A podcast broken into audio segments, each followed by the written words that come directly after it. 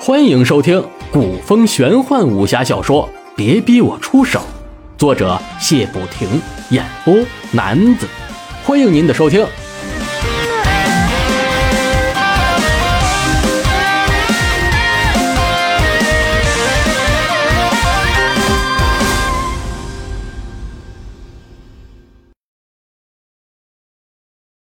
第一卷第二十五章：绝世玉箫。公孙龙陪朱熹来到了下榻的客房，朱熹也不多说，找出笔墨就开始写药方。片刻，朱熹把写完的药方交到了公孙龙的手里，说道：“那，公孙大哥，这药方上的药材都比较普遍。”回去把药找齐，风干后做成药丸就可以了。药丸有中指指甲那么大就好了。此药贵精不贵多，吃多了也是一样的功效，练功前服用就可以了。朱熹顿了顿，从怀中拿出一颗芬香扑鼻的药丸，递给了公孙龙，说道：“哼，公孙大哥，这药丸是我配制的，虽无大用，但是服用后可以增长几年的功力。”就当是兄弟我的见面礼了，还请公孙大哥笑纳。公孙龙心下叹道：“这能瞬息增长功力的灵药，是多少武林人士梦寐以求的东西。贤弟却毫不犹豫地送给我，和他结交，真是我公孙之福啊！”可公孙龙这人比较正直，无功不受禄，急忙说道：“哎。”贤弟万万不可，得贤弟赐药方，为兄就感激一生了，哪能再取贤弟精心配制的灵药？这见面礼太贵重了，还请贤弟收回。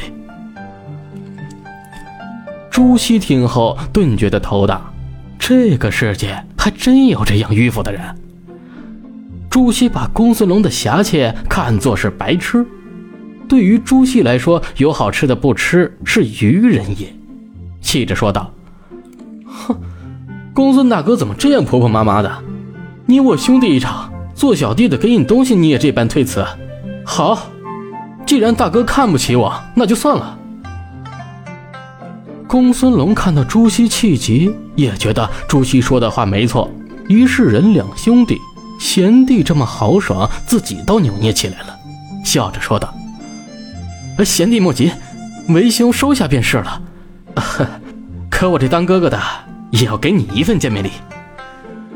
说着，从怀中取出了一把玉箫，递给朱熹，说道：“这把玉箫是我儿时家父送给我的。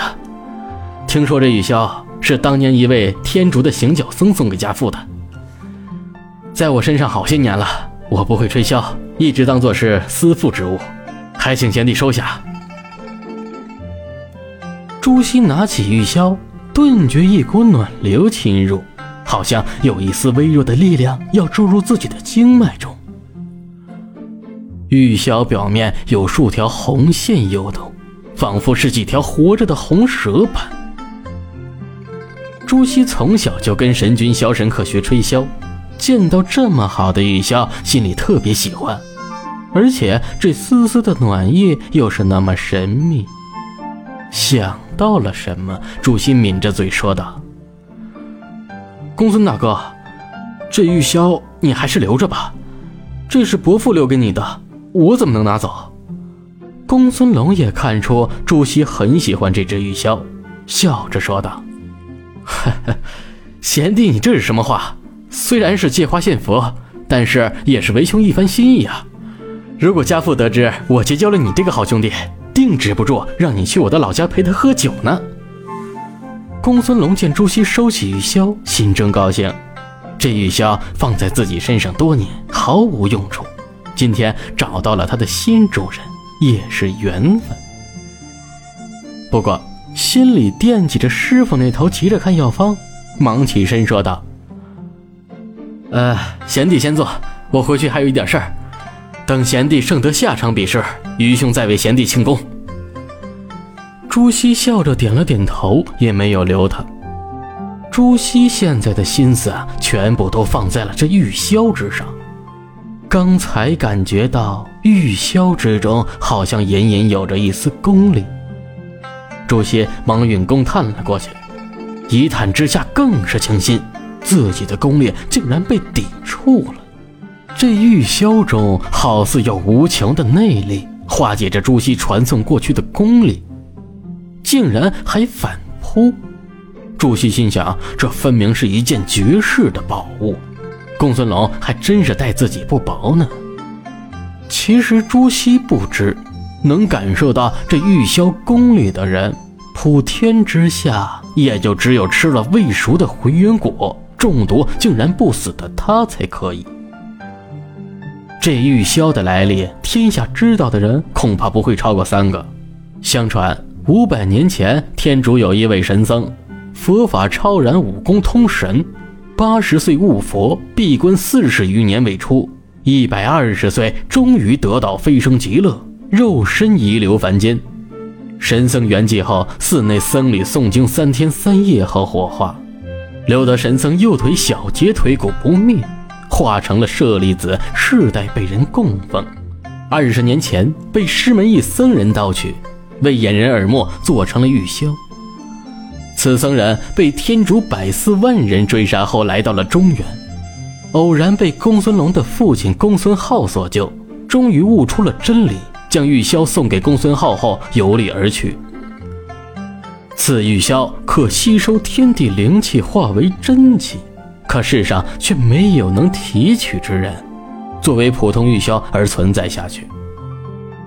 由于此玉箫乃神僧舍利所铸。更有解毒静心的功效，公孙龙这里可不是一般的大。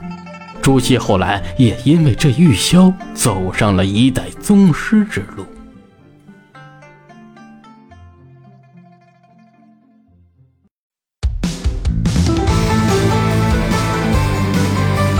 您刚才收听到的是古风玄幻武侠小说《别逼我出手》，作者谢不停，演播男子。